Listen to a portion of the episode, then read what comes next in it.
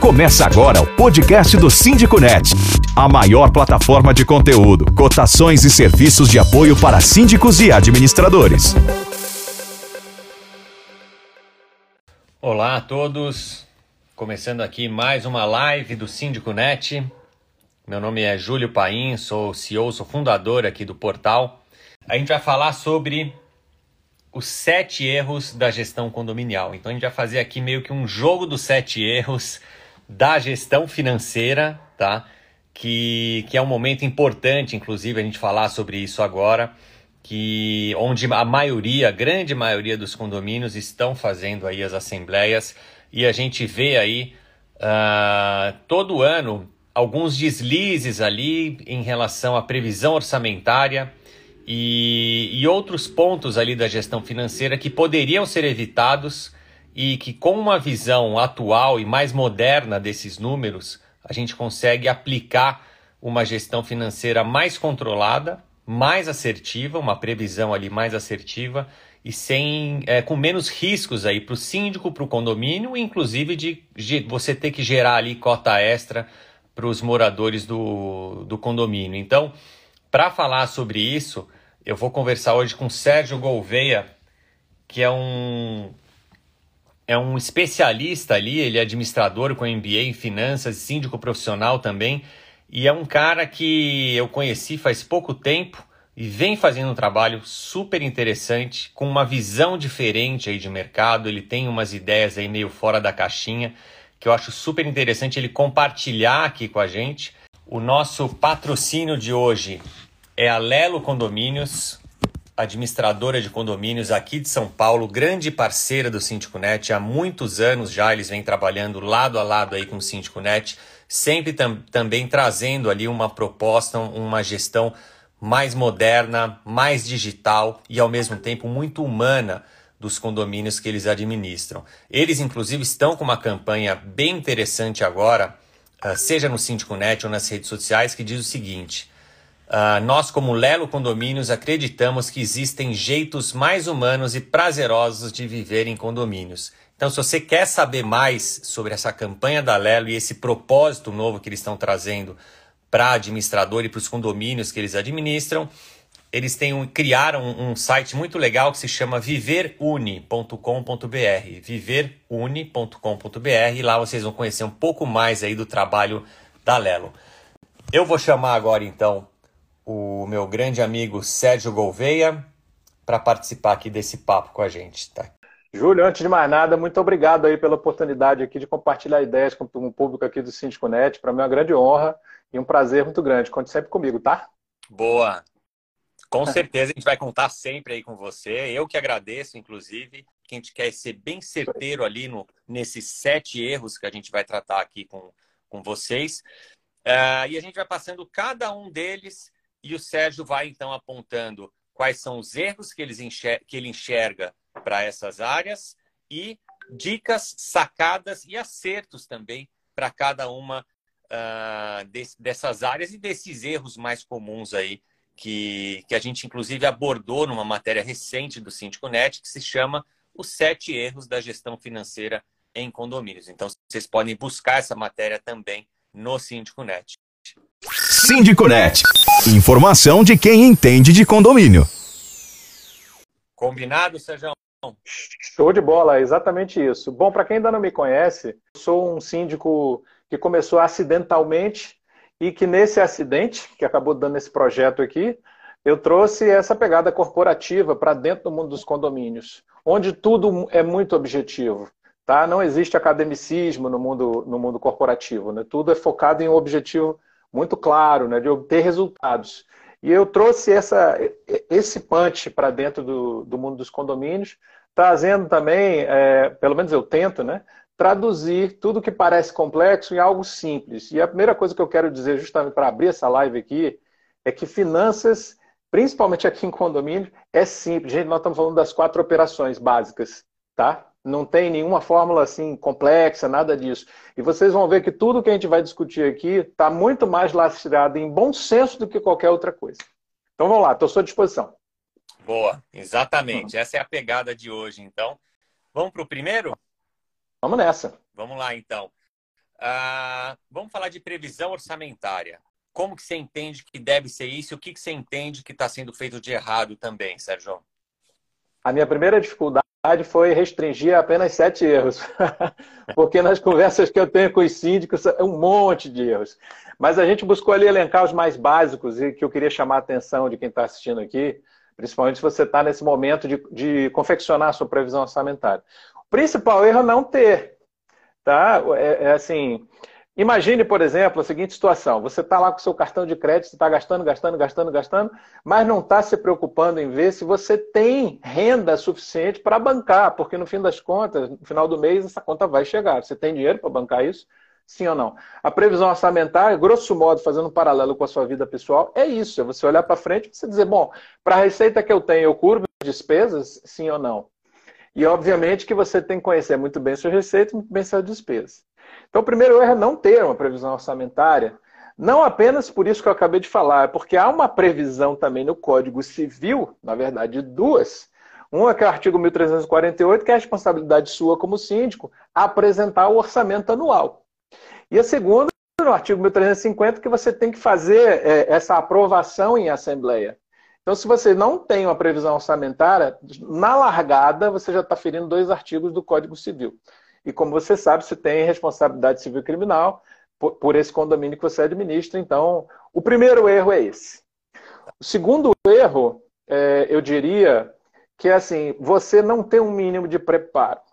Por que isso, gente? É, quando a gente fala de, de, de, fazer conta, de fazer previsão, de fazer não sei o quê, a primeira é, ferramenta que você pensa é o Excel. Beleza, está certíssimo, o caminho é esse. Mas eu preciso te dizer uma coisa: o Excel ele vai aceitar qualquer número que você digitar, inclusive os completamente errados. Então, se você não tem um preparo e você começa a digitar coisas lá que você tira lá do mundo de Nárnia, eu preciso te dizer, o Excel vai aceitar. Só que a realidade se impõe ao longo do ano. Você precisa ter um mínimo de preparo para poder fazer uma previsão orçamentária que reflita a realidade que você vai encontrar. Né? Então, acho que esse é, é o segundo, segundo erro. Eu acho que eu te interrompi. Acho que você queria falar alguma coisa? Não, não. Pode seguir. É isso mesmo. É... Estamos ainda em de previsão orçamentária, né? Isso. É porque se não me parar, eu falo feito uma matraca. Manda bala, Sérgio. Você aí. É. Bom, o terceiro erro é não considerar certas coisas que são absolutamente básicas. A primeira tem a ver com as receitas, que é a inadimplência. Você não, não considera a inadimplência, você está esperando que aquela receita vai se realizar integralmente, está simplesmente ignorando, esquecendo que tem uma inadimplência histórica que ela provavelmente vai se repetir, principalmente se você não tomar nenhuma atitude quanto a isso. Então, assim, se você tem uma previsão que está contando com uma receita de 100% do previsto e você tem 10% de inadimplência histórica, você precisa repor esses 10% que você sabe que você não vai ter lá na sua previsão de receita. E, infelizmente, você que é adimplente aqui, que paga em dia, eu preciso te dizer, é você que vai pagar essa conta. Então, eu preciso abrir esse parênteses também, que é o seguinte: se você tem uma, uma inadimplência, você precisa considerá-la, mas, em paralelo a isso, você precisa tomar certas atitudes que vão diminuir ou idealmente zerar essa inadimplência, porque quem está pagando pelo inadimplente precisa ver essa ação sua. Ninguém aceita pagar pelos outros simplesmente eternamente. Precisa ver que você, como síndico, está tentando reduzir isso daí de alguma forma. E outras coisas mais, como, por exemplo, é, provisionamentos para dívidas trabalhistas que estão em trâmite. Né? Você precisa entrar em contato com, o seu jurídico para ver se, tem, se elas estão é, tramitando, qual é a chance de perda, qual é o valor que está envolvido. Você precisa é, emitir suas certidões negativas de débito para ver se você tem débitos tributários, quanto, qual é o valor deles e qual é a previsão dessa bomba estourar é, manutenções obrigatórias, uhum. tudo isso precisa estar previsto dentro da sua, é, é, da sua previsão orçamentária. Porque ela começa pelas despesas para que depois você projete as receitas para que elas possam ser cobertas. Tá. Você falou aí, vamos pegar um exemplo, tá? 10%, você tem um histórico de 10% de inadimplência naquele condomínio. Nesse caso, é, você coloca exatamente os 10% desse histórico ou se você percebe que tem alguma oscilação, alguma tendência, você põe uma gordurinha a mais ali de Como que você trabalha isso? Tá, excelente pergunta, Júlio. É, eu trabalho assim com dois colchões, vamos chamar assim, né? Dois colchões de, de amortecimento desses imprevistos. O primeiro é o fundo de reserva, que a gente vai falar mais à frente, tá? Então não vou me estender sobre ele. E o segundo é uma margem de folga que você coloca entre receita e despesa. Ou seja, é muito imprudente, por mais bem feita que seja a previsão orçamentária, é muito imprudente você contar com receita igual a despesa e saldo zero no final do mês. Porque os imprevistos acontecem. Então, é, não dá para você trabalhar sem uma folga. Tá? Então, eu tenho duas folgas além da, da, da, inserção desse nível de inadimplência que já é conhecido. Né? Eu coloco lá, beleza. Mas como você bem falou, se hoje é 10%, pode virar 12%, pode virar 15%. A gente não sabe. Né? Com oscilações da economia e tudo mais. Tudo pode acontecer. Então, a minha margem de segurança está nessa margem de folga que eu coloco entre receita e despesa, após todos os cálculos, né? E a questão do fundo de reserva também. Porque senão você acaba colocando muitas coisas em cima da, da, dessa previsão, infla muito a sua hum. cota condominial e vai vir a cheadeira com certeza. Boa, legal. Vamos para o segundo? Falamos então vamos, de previsão área. Uh, o segundo é, ali no, na nossa matéria, é justamente erros no acompanhamento mensal pós-previsão orçamentária. Tá? Perfeito. Uh, como que você enxerga isso? O que, que você vê de erros comuns aí nessa área? Tem alguns erros bem comuns. E tudo isso que eu estou falando aqui, gente, é assim, eu atendo síndicos de todo o Brasil todos os dias, moradores, profissionais de todos os estados. Então tem, tem uma amostra muito clara do que está acontecendo nos condomínios de uma forma geral. Tá? É, o que o Júlio está falando é o famoso acompanhamento orçamentário que nada mais é do que a comparação entre o que está orçado e o que está realizado. Então você já vê que os erros podem ocorrer em cascata. Se você não tem uma previsão orçamentária, você não tem uma referência para comparar. Então veja que o que a gente acabou de falar já pode produzir um outro problema. Por mais que você queira fazer um acompanhamento, você vai comparar o que com o que. Se você não tem a previsão, você não pode fazer o acompanhamento orçamentário. Então, o primeiro erro é justamente esse. O segundo é você fazer um acompanhamento orçamentário por ano.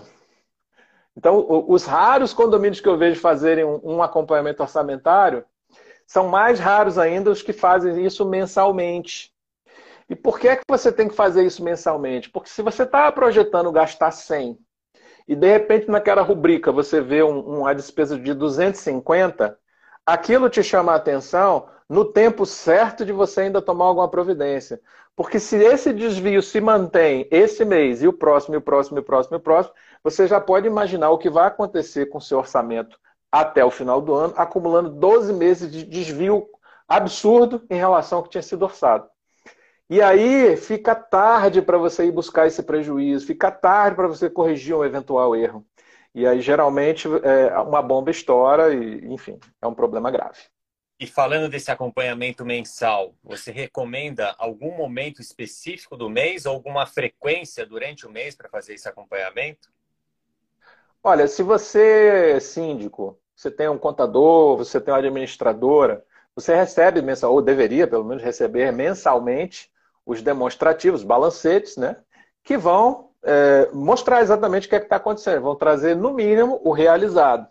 O ideal é que já traga esse acompanhamento próximo. Isso é uma conversa simples, você pode combinar com, com o contador ou com a administradora para já entregar isso pronto. É, inclusive, ofereço um modelo disso. É, é simples, gente. Estou falando, é, finanças de condomínio é uma coisa simples, só precisa ser feita. É trabalhoso, mas é simples. Então, assim, é, você fazer esse acompanhamento é simplesmente você colocar de um lado e do outro o que é que você estava orçado e o que é está acontecendo.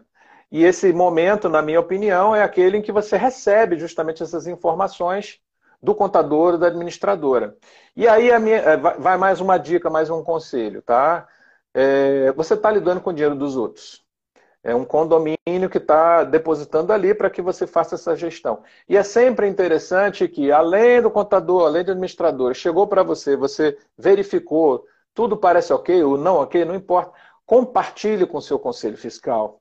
Né? É, seja transparente, dê ciência às pessoas, se antecipe a solicitação do, do que é está acontecendo, faça uma gestão à vista para que as pessoas possam acompanhar, porque afinal de contas a gente não pode perder isso de vista. Você é gestor de um, de um capital de terceiros. Então você precisa realmente investir nessa questão de transparência. É a minha recomendação que seja mensal. Tá, joia. Boa. Olha, só voltando aqui para a previsão orçamentária, a Ana Mary, ela pergunta, a gente estava falando daquela folga, né? Ela pergunta justamente isso, como lançar essa folga na previsão orçamentária? Muito bem. É, de maneira bem resumida, eu tenho uma aula sobre isso, né? mas de uma maneira bem resumida, como é que você faz uma peça orçamentária? Você, primeiro, lista todas as despesas que você quer, barra, precisa fazer ao longo do ano, mês a mês, né? Para, a partir daí, você ver ó, quanto é que isso vai custar. Você vai ver quanto é que isso vai custar e a partir daí você vai fazer a projeção da receita que você precisa ter para custear tudo aquilo que está listado ali. Então, é, o que eu faço, é, da maneira que eu faço, é, uma vez conhecido esse montante de despesas, eu projeto a receita mais 5%. Tá? É, tem alguns, algumas pessoas que vão variar esse percentual, mas essa margem eu determino com base nas despesas projeto as receitas com uma folga de 5%. Boa. Lembrando, acho que vale lembrar aqui, Sérgio, que no, no Síndico Net, no nosso canal de downloads, a gente tem uma planilha que muitos síndicos usam, eles gostam bastante, dá para ter um controle ali e montar uma previsão de uma forma uh, até de certa forma ali automatizada, ela tem todas as fórmulas que ela aplica ali para você na hora. E o Sérgio também tem uma planilha interessante que, que ele disponibiliza para os alunos dele. Então, Uh, o Sérgio tem ali o perfil de repente síndico e lá você pode saber também mais um pouco sobre o, o, esse material que ele também pode disponibilizar. Quer melhorar a sua comunicação com os moradores do condomínio? Acesse nossos cartazes, informativos, modelos de cartas e comunicados em sindiconet.com.br barra downloads. É de graça. Próximo, para o terceiro erro. Próximo. Vamos lá. Uh, Fundo de reserva. Com... Fundo você. de reserva. Muito bem. É, minha pergunta para você que está assistindo: você tem fundo de reserva aí? Pois é. Eu queria começar com uma discussão que está no nível jurídico, tá? É, antes da, da promulgação da, do novo Código Civil, 2002, havia e ainda há a Lei 4.591, que regulamentava justamente a questão do fundo de reserva, né? E há uma discussão doutrinária, né, que é essencialmente doutrinária, ou seja, há alguns julgadores que defendem que ela é obrigatória, outros que não, né, sobre o fundo de reserva. E o que, que ele é, o fundo de reserva? Ele é basicamente um colchão financeiro que é formado pelo condomínio para fazer frente a despesas imprevistas e vultosas, para que isso proteja as finanças do condomínio e ele não tome uma pancada financeira, no caso, sei lá, de um um, enfim, um problema qualquer que, que precise de solução imediata e que evite a instituição de taxas extras pesadas e repentinas. Né? Essa é a destinação oficial do fundo de, do fundo de reserva, que também pode ser utilizado para outros fins, é, contanto que sejam devidamente aprovados em assembleia. Isso é outro assunto.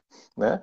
E o fundo de reserva, como acho que a maioria sabe aqui, ele é basicamente um percentual de 5 a 10% do valor da cota condominial é, arrecadado mês a mês.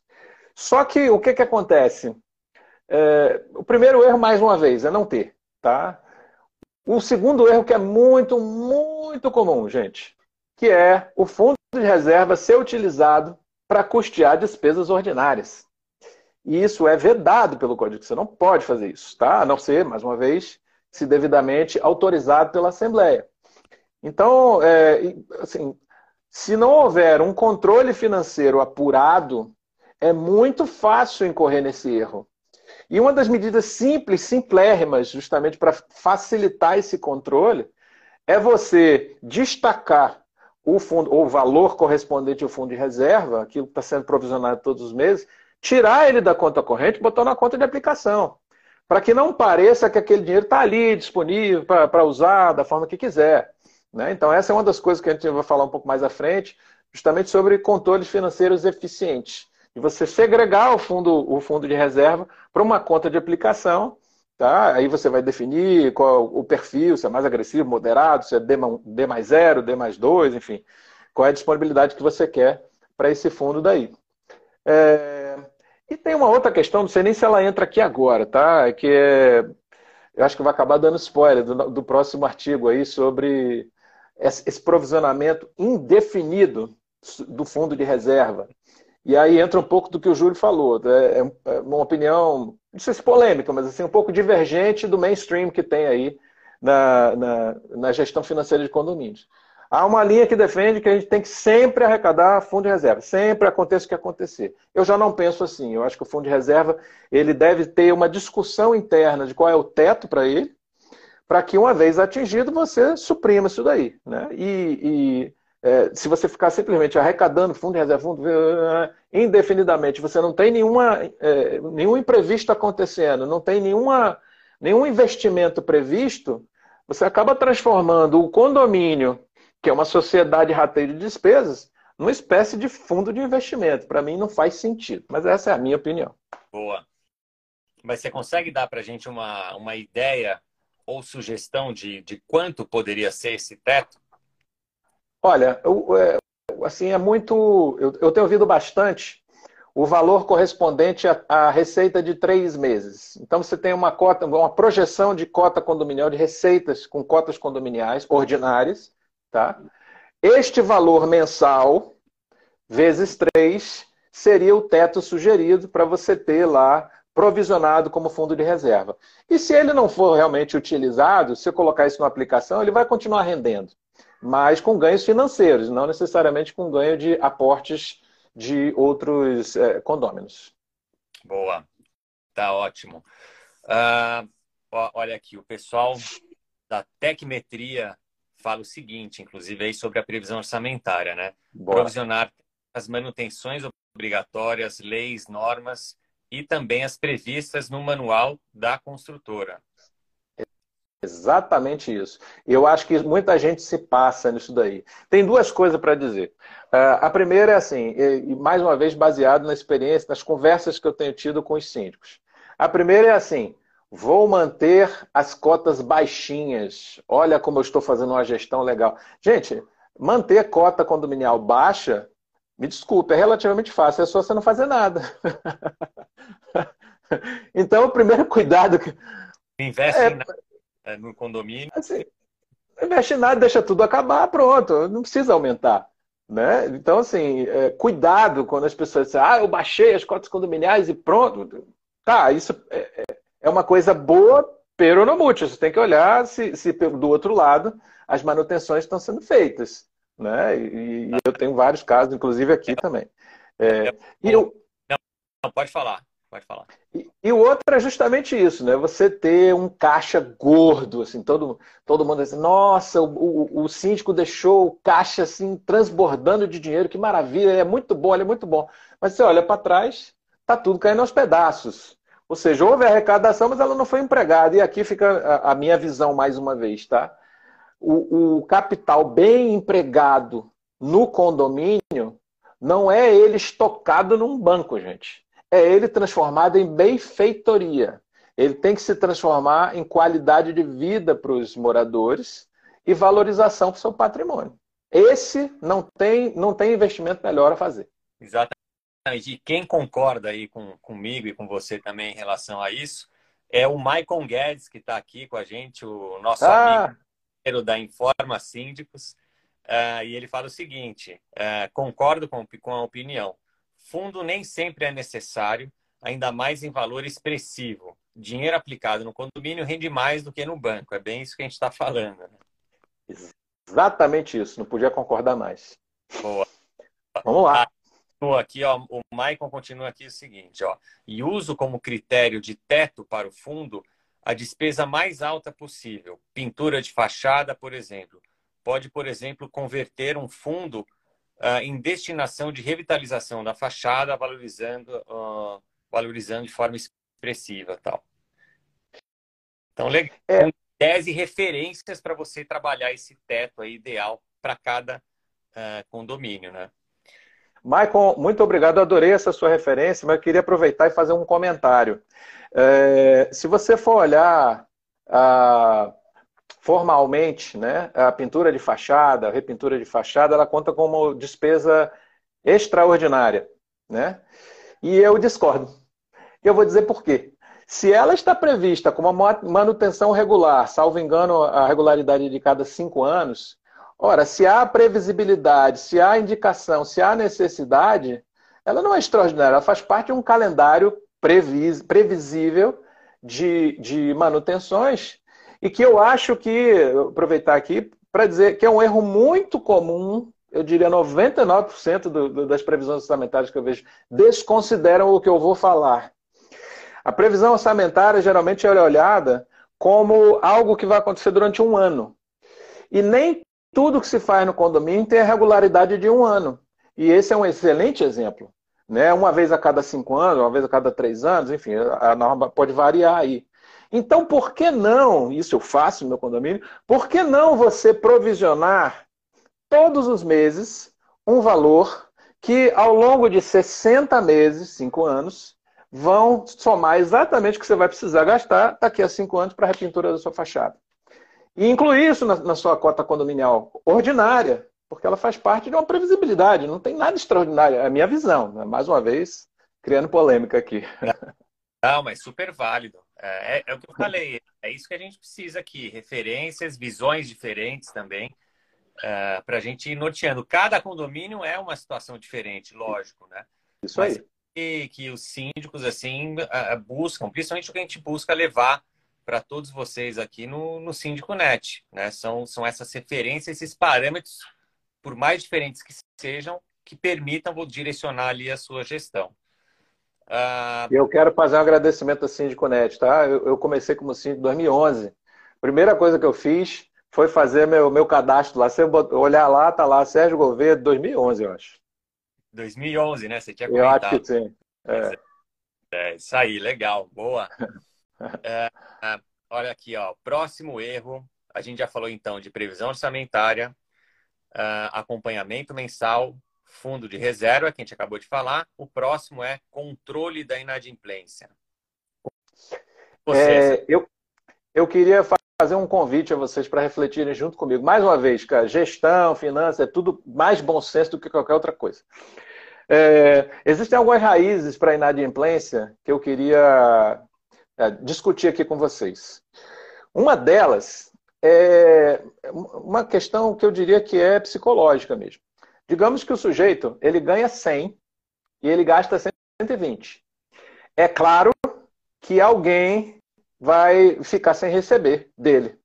Né? Ele não tem, vai ficar faltando 20. Então ele vai ter que escolher quem é que ele não vai pagar, esses 20. Qual o critério que ele vai usar para escolher quem ele vai pagar e quem ele não vai pagar? O critério é muito simples, gente. É aquele que dói menos. Ele vai pagar aquele que dói mais. Ou seja, cartão de crédito. Qual é o juros do cartão de crédito mensal? Altíssimo. Ele vai deixar de pagar? Não, ele provavelmente vai priorizar. Não apenas porque o juro é muito alto, como ele também depende de várias coisas no crédito. Né? E qual é o problema nos condomínios, na minha visão, que tem provado correta? Há um, um imaginário coletivo que uma dívida de condomínio não dói tanto. Ah, 2% de multa, 1% ao mês, vai dar nada. Depois eu falo com o seu Zé, ele libera para mim a multa. Não é esse o imaginário? de muita gente é. Você que está aqui nessa live, exemplo, provavelmente é mais esclarecido sobre esse assunto. Você sabe que, é, além dos 2% de multa e 1% de juro ao mês, existe a possibilidade dessa dívida ser judicializada e lá no final se transformar numa penhora, até mesmo no leilão do seu imóvel. Você sabe disso. Mas a maioria das pessoas não sabe. Então, essa é uma das raízes da inadimplência que eu quero que você fique alerta. E onde é que isso vai dar? Porque a gente está aqui atrás de dicas objetivas, né? Então eu vou te ajudar. É, eu vou te ajudar e vou, vou bater um pouquinho também. Se prepare. é o seguinte: pergunta número um. Qual é a data de vencimento do seu boleto? Você sabe, né? Isso aí tá fácil. Vamos lá. Pergunta número dois. Se a pessoa não pagar esse boleto, o que acontece? Ela recebe a notificação? Quem vai mandar essa notificação? A notificação segue quantos dias depois? É em papel? É em e-mail? Quem é que entrega? A administradora? É você? Quem é que vai imprimir fisicamente? Quando isso é entregue, digamos que é em papel, quando isso é entregue, tem um protocolo de recebimento, quem é que entrega lá e coleta esse protocolo? Quem é que checa isso? Quem é que acompanha esse processo? O que é que está escrito nessa notificação? Essa notificação, ela é, gera algum tipo de risco jurídico porque tem coisas inadequadas ali? Foi você que escreveu? Você olhou o que está ali? Essa, esse texto, ele indica à pessoa o que, que ela tem que fazer para resolver o problema da inadimplência? Tá, vamos lá. Vamos dizer que isso tudo está perfeito, que você sabe a resposta. Você não sabe. Eu sei que você não sabe, mas, mas vamos dizer que você sabe. Aí a pessoa recebeu a notificação, ela não pagou de novo. E aí, o que, que acontece? Ela recebe outra notificação, com quantos dias? Aí eu vou ficar aqui perguntando, e você vai ficar começando a ficar vermelho, porque você não sabe responder. E se você, que é gestor das finanças do seu condomínio, não sabe responder coisas básicas sobre processo de cobrança, imagine o seu condômino. Ele não faz a menor ideia. Então, o que acontece, mais uma vez, eu estou falando de experiência, porque eu converso com os síndicos. O que acontece nos condomínios é que eles mandam o boleto, se a pessoa não pagar, não pagou. Fica lá. E aí vai rolando, vai rolando, vai rolando. Então, é, é, a, raiz da inadimplência está nesse fator psicológico que eu falei, da, da, dívida que dói mais, a dívida que dói menos, qual é a prioridade que ele vai dar à dívida de condomínio. E o segundo é o desconhecimento, é a inoperância do processo de cobrança. Porque se ele tivesse tempestividade, tivesse o passo a passo, a coisa andando, eu garanto para vocês, garanto para vocês, experiência própria, eu tenho inadimplência zero há quatro anos, tá? Eu garanto para vocês que melhora muito. Não posso garantir que vai zerar, zerar é muito difícil. Mas assim, se você arruma a casa e o processo flui, que você nomeia os atores, que você delega as funções, que você conhece o processo, que os instrumentos estão rodando, a inadimplência cai, é inevitável, gente, tá? Tem um, um, uma coisa que tem tudo a ver com o que você está falando uh, e que a gente, inclusive, deixa muito claro isso no, no Síndico.net. A gente, inclusive, tem um serviço ali no nosso canal de serviços que é voltado para isso, que é aquela cobrança uh, extrajudicial, uh, amigável até, só que a gente chama dela de ativa, tá? Então, hoje em dia, você fazer um, um, uma cobrança, seguindo inclusive uma régua de comunicação e de cobrança como você falou, enfim, que funcione, que seja bem eficiente, com esse serviço que a gente disponibiliza no Sindiconet, uh, junto com a Êxito Cobrança, que é uma empresa especializada nisso, a taxa de sucesso é de 95%. Então, é, é possível resolver 95% das inadimplências antes delas irem para o judiciário. Isso. É só trabalhar um formato mais correto de, uh, de, de, de, uma régua ali de comunicação, porque isso tem um potencial de eficiência enorme que é muito pouco explorado nos condomínios. A gente não vê isso sendo muito aplicado aí uh, por muitas administradoras. Algumas sim, mas algumas a gente vê que elas acabam não ajudando, poderiam ajudar mais o síndico nesse sentido. É, eu quero compartilhar com vocês aqui uma visão que é, eu não vejo ninguém falando também no mundo condominial, tá? Que é a adoção das garantidoras. É, ela é um instrumento, é maravilhoso, é perfeito, é ótimo, tá? Mas tem o seguinte, a garantidora, ela vai te dar 100% que está lá na sua previsão orçamentária, olha a previsão orçamentária de novo, que está lá na sua previsão orçamentária, mas ela vai te cobrar uma taxa. Ninguém trabalha de graça, né? Então ela vai te cobrar uma taxa. Então, o que você vai receber, obviamente, é a sua receita total menos essa que pode ser interessante se essa taxa for menor do que o seu atual nível de inadimplência. Ok. Só que assim, pouca gente para para pensar o seguinte, por que estamos cobrando essa taxa nesse valor? Digamos que estão te cobrando 10%. Tá? A, a, a taxa do serviço da garantidora é 10%. Como é que ela chegou nesse 10%? Por que não 12,7% ou 8,4% ou 15,27%? Tirou da cartola? É, é, é padrão? Claro que não, gente. Claro que não.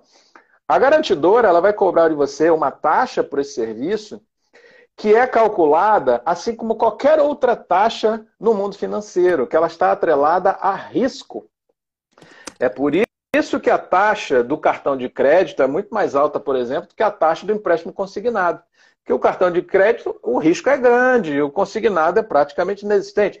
Então, a garantidora é a mesma coisa. Se ela olha para o seu condomínio e diz assim, olha, é, eu vou dar 100% da receita para esses caras, mas o risco de eu não receber isso que eu estou cobrando é muito grande, então eu tenho que cobrar uma taxa alta. Por que, que eu estou dizendo isso para você? Porque se você está pensando em, em adotar uma garantidora, ainda assim você precisa ter um processo de cobrança, uma régua de cobrança, todas essas perguntas que eu fiz, bem azeitado, porque isso vai, no mínimo, do mínimo, do mínimo, reduzir a taxa que te será cobrada pelo serviço da garantidora. Fica a dica. Boa. Muita gente aqui falando sobre garantidora. Uh, olha aqui, o José Pimentel ele comenta o seguinte: fala aqui no Distrito Federal, os cartórios possuem convênio disponível para protesto das taxas a partir do 11º dia do vencimento. Uh, daí a notificação é expedida pelos cartórios. Isso resulta numa proteção do crédito. Também é mais um reforço aí hoje em dia uh, que a gente vê muitos condomínios utilizando, mas com cuidado também, porque não, uh, isso tem um risco ali, né, de você acabar protestando o nome errado. Enfim, você tem que estar com um cadastro muito bem atualizado e, e, isso é super importante. Um aplicativo, bom aplicativo de condomínios ajuda, ajuda muito nisso a você manter esse cadastro atualizado também. Exatamente. Boa. Bom, saindo aqui de controle de inadimplência, que é o nosso quarto uh, uh, tema, né, e, e, onde a gente vê ali erros né, comuns, vamos agora para o controle financeiro ou descontrole financeiro, Sérgio. Pois é, todo controle pressupõe algum tipo de referência. Né? Se você não, não tem uma referência, não sabe se é muito, se é pouco. Exemplo, você faz um exame de sangue, você não é médico, não é da área de saúde. Aí você pega lá uma taxa qualquer, aí está escrito lá 127. É muito ou é pouco? Sei lá. Eu preciso olhar o quê? A referência, né? No exame de sangue não vem a referência? Entre tanto e tanto está normal. Aí você sabe, ah, então tá, tá normal. Então, primeira coisa é a referência. Então, o planejamento orçamentário, a previsão orçamentária, vem também para isso. O segundo é o acompanhamento orçamentário, é a ferramenta mais importante para evitar o descontrole. E no tempo certo, né? Como eu falei lá no, no começo da live. Se você descobre um descontrole que vem acontecendo há dois meses, já era. É como a gente costumava dizer no mundo corporativo. O bom gerente, o bom diretor financeiro, é aquele que diz assim: olha, a gente vai quebrar daqui a seis meses, precisamos fazer alguma coisa. O mau diretor é aquele assim: olha, nós quebramos seis meses atrás, seus bens estão indisponíveis. é basicamente isso. É basicamente. É, e um outro indicativo, um outro indicativo né, de, de descontrole financeiro. Você olhar para o caixa. E o que é caixa? É a conta corrente lá. O dinheiro que está na conta corrente, tá?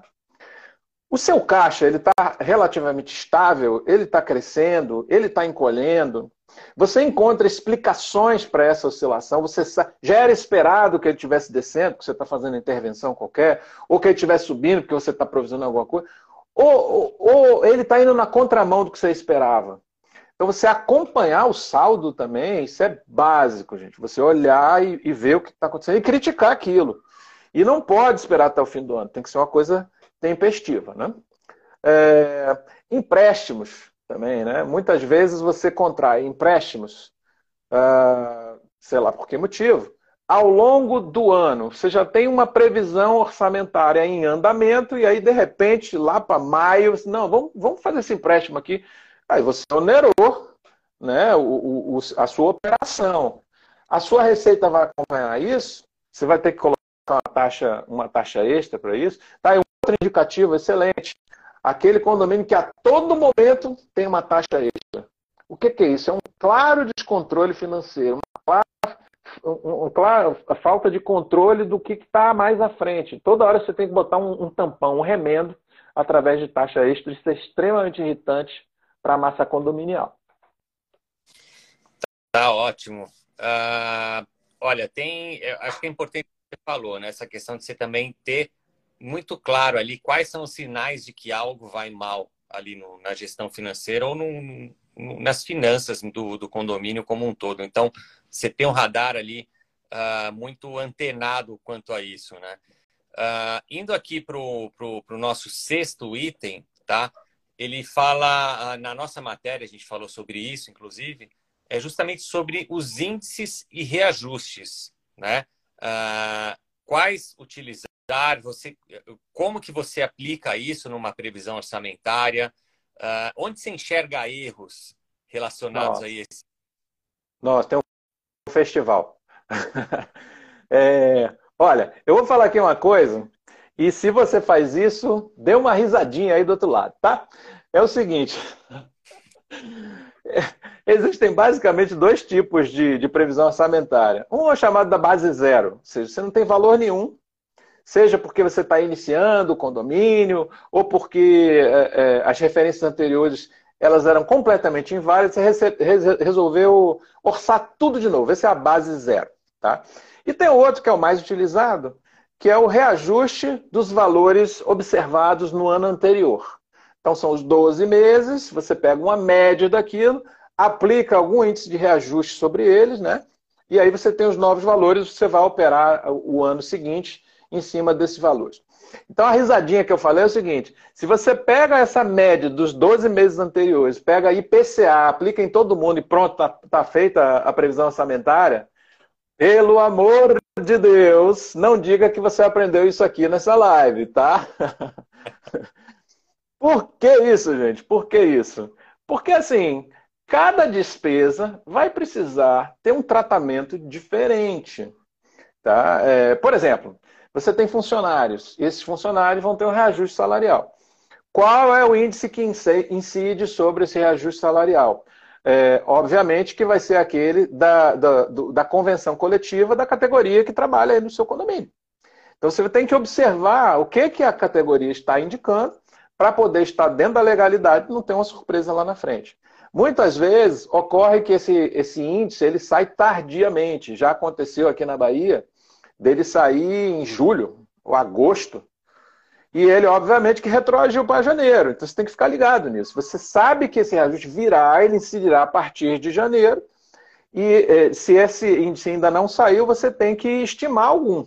Tá? Então, o primeiro é esse daí, dos salários. Hum. O segundo é dos fornecedores. Você tem fornecedor de serviço, de produto, de tudo aí no seu condomínio. E se isso é recorrente, você provavelmente tem, ou deveria ter, um contrato. E nesse contrato já deve estar, ou deveria estar, pactuado qual é o índice que vai reajustar esse, esses valores desse serviço, desses produtos. Que é uma coisa que eu chamo de um índice para trás. Vocês vão entender já já o que eu quero dizer. Né? É um índice que, sei lá, se que é o IGPM, você vai ver qual é o IGPM acumulado dos últimos 12 meses, aplica aquele valor e ele vai corrigir o valor dos próximos 12 meses. Então você olha para trás, pega esse valor e aplica. Beleza. Mas tem outro que é para frente, é um índice para frente. Qual é esse para frente? São de outras despesas.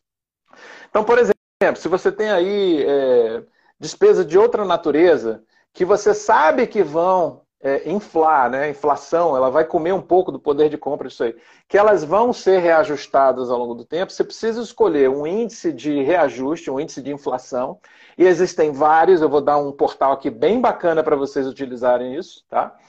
É, onde há uma projeção do aumento desse valor, e aí que eu falo de um índice para frente, ou seja, qual é a projeção da inflação, do índice de inflação que eu escolhi para reajustar esses outros itens. Esse é o índice que você vai usar para corrigir esses outros valores. O nome do portal é bem facinho, portalbrasil.net. Portal Brasil net. Só precisa digitar isso lá no navegador, você vai cair numa página. Ele é super simples, eu escolhi ele justamente porque é simples, é muito completo, está sempre atualizado. Você vai ter lá a lista de todos os índices de inflação, salário mínimo, tudo que é financeiro você vai encontrar lá nesse portal. Tá? E você vai encontrar uma coisa também bem interessante, que é a explicação de por que existem tantos índices. E, de uma forma muito resumida, cada índice desse ele, ele estuda uma cesta de produtos e serviços que pode ser mais ou menos adequado para a sua realidade. Você vai poder escolher lá qual é o mais indicado para você. É, é, a gente teve recentemente um, uma discussão em cima de PCA e GPM, né? num contexto geral, né, o que ficou muito claro nos últimos, no último ano, principalmente, é o IPCA, você dá preferência para o IPCA ou você negociar para mudar do IGPM para o IPCA, uh, no caso aí do, de, de, contratos, enfim. Isso é muito falado em contrato de aluguel também. Tinha muito e tem muito contrato de aluguel hoje em dia no IGPM, que hoje em dia não reflete a, a realidade da inflação ali no, na, no, na ponta final ali para o consumidor. Então, o IPCA acaba sendo uh, esse índice uh, em termos gerais, mas lógico, para cada caso é importante se avaliar. E esse site é, é muito interessante mesmo, é o portal Portal, portal Brasil. Brasil.net. Boa. É legal. Exatamente. Então, uh, ok, a gente falou então de previsão orçamentária, acompanhamento mensal, fundo de reserva, controle de inadimplência, controle financeiro, índice de reajustes e agora o sétimo então erro do nosso jogo aqui dos sete erros, que é que não poderia deixar de ser, sempre tem né, essa questão da comunicação com os condôminos. Por que, que você entende, Sérgio, que a comunicação com os condôminos também é um erro da gestão financeira? É, essa é uma excelente pergunta que acho que muita gente está se perguntando agora. Mas a gente está falando aqui de finanças, que tem a ver com comunicação? É, eu convido você a fazer a seguinte reflexão. Você mora num condomínio, você considera a sua cota condominial relativamente alta, está pagando todo mês, pagando todo mês, não tem nada acontecendo. E aí é, assim, não tem nenhuma obra, não tem nenhum reparo, não tem nada novo, as coisas estão meio caindo, assim. Você se sente motivado a continuar pagando sem reclamar, simplesmente seu dinheiro indo, você não está vendo nada acontecer, você se sente motivado a, a continuar contribuindo? Eu acho que não. Se você dá o seu dinheiro e não percebe nenhum retorno por ele, Tá? Há um desincentivo à adimplência, à pontualidade. Né? E, e, isso é natural, né? é, é, legítimo até. Você começa a se questionar, bom, o que está acontecendo aqui? É, tem uma outra questão que é, é psicológica também, que é o seguinte: o universo abomina o vácuo. Se você não dá a informação, você está criando espaço para especulação. Então, quando você está lidando com o dinheiro dos outros, que você paga, paga, paga e nada acontece, pode ser que o síndico esteja fazendo verdadeiros malabarismos, assim, fazendo mágica para manter o condomínio rodando, mas se você não sabe, você não tem a informação, você se sente no direito de interpretar da maneira que você quiser. Pô, esse cara está fazendo uma gestão terrível, não está fazendo nada. E pode ser que ele esteja fazendo uma gestão maravilhosa dentro das condições que ele tem. Então, a, a dica que eu dou é que a comunicação ela precisa anteceder a solicitação. Anteceder aquela coisa de cadê aqui que eu quero olhar? Né? É a famosa gestão à vista, como a gente utiliza na, na nomenclatura da, da, da qualidade total. É a transparência, de você dar meios da pessoa não apenas ouvir de você coisas subjetivas e cheias de adjetivos como assim, está tudo bem, a gestão está ótima, está tudo sob controle. Não, peraí, cara pálida. O que, que você quer dizer com isso? Eu quero ver os números. Eu quero, eu, eu quero tirar essa interpretação. Eu quero ler os fatos e deduzir desses fatos a minha interpretação, se realmente está tudo bem ou se não está. Né? Como é que você faz isso? É, justamente com as assembleias, né? você apresentando suas contas, fazendo sua previsão orçamentária, fazendo um acompanhamento orçamentário, dando visibilidade a esse acompanhamento orçamentário, chamando o Conselho Fiscal para próximo de você, para eles validarem, darem os seus pareceres. Investir em comunicação é investir em transparência. E tem certas coisas, certos detalhes também, que eu considero também essenciais para essa transparência. Uma delas é, é a revisão do próprio plano de contas do seu demonstrativo. Eu vou dar um exemplo aqui para vocês, que eu dou na minha aula. É, imagine que você lá na, na sua rubrica de despesas tem assim, serviços. E aí, o que é serviço? Eu não sei o que é serviço. Esse serviço pode estar tudo lá dentro. Abre isso daí para mim, eu preciso enxergar. Tem serviço A, serviço B, serviço C e tal. Até para que eu veja qual é a composição desse serviço, se está tendo oscilação no serviço A, no serviço B, se está caro, se está barato. Então, até a composição do plano de contas do seu demonstrativo também é um, investimento na qualidade da transparência, da comunicação que você está tendo com seus condôminos. Acho que até um, ponto importante, a comunicação ajuda muito ao condômino entender uh, por que, que o condomínio, por que, que a cota que ele paga tem aquele valor. Né? Porque isso é uma coisa que a gente vê muito sim sofrendo com isso, porque a, a, cota condominial ela tem uma característica que ela não deixa de ser uma espécie de um imposto, né? que é, é, é uma taxa que é repassada e que é obrigada a todo mundo pagar. Só que é um imposto que o, o contribuinte ali tem é, total é, é, liberdade e se sente muito à vontade de reclamar lá direto na fonte com o síndico quase que diariamente. Então, se você não, não se cerca bem, se você não deixa esse condômino bem informado e tranquilo, seguro de que o dinheiro está sendo bem investido, ele vai estar tá sempre batendo na sua porta, vai estar tá sempre mandando WhatsApp e de uma forma desnecessária, porque você não precisa sofrer esse desgaste se você conseguir mostrar isso de uma forma clara para ele. Então, é super importante, de novo, né, mostrando aí como uma boa comunicação faz toda a diferença em todos os as áreas, inclusive na, na gestão financeira do, do condomínio. Até para uh... você ter um pouquinho mais de paz também, né? Porque tem muitos condomínios que tem a turma do contra, tem aquela panelinha do a favor, do contra, tem, tem aquela questão quase meio política mesmo. Se, se você se antecipa aos argumentos é, antagônicos, você já neutraliza isso daí, você vai ter bem mais paz no seu condomínio. Com certeza. Uh, pô, que legal. A gente passou aqui pelo set. Uh, a gente né, tinha combinado de fazer nesse lance bem objetivo. Acho que a gente cumpriu o nosso papel. Uh, Sérgio, tem mais algum ponto de atenção aí que você gostaria de passar para esse, esse tema geral aqui que a gente está falando aí de, de gestão financeira? Tem. Isso aí vem da minha experiência em sala de aula. Fui professor muito tempo Sou professor, né? Acho que é minha andar de bicicleta. A gente nunca deixa. É... É. Você não esquece, né? É, não esquece, né? O que eu quero dizer para você que está aqui né, nessa live, que soltou coraçãozinho, que deu aplauso, que disse que ótimo, que maravilha, vou te dizer o óbvio. Põe em prática. Põe em prática. Porque tudo que eu estou dizendo aqui, muitas das pessoas que não põem em prática já sabiam, elas simplesmente não faziam. É, a parte bacana é a gente sentar aqui, ouvir isso tudo e dizer, poxa, fez sentido, que bacana, que legal, depois você vai assistir de novo essa live, vai lembrar. Ótimo, maravilha. Mas tem que, tem que fazer. O óbvio precisa ser dito, você tem que fazer, precisa colocar isso em prática para poder você colher os benefícios. E acredite, tudo que está sendo dito aqui são as melhores práticas da boa gestão, funciona, vai trazer resultados, você vai verificar e depois você vai comentar aqui abaixo dessa live, dizer, poxa, eu peguei essa dica, deu certo, peguei essa dica, deu certo.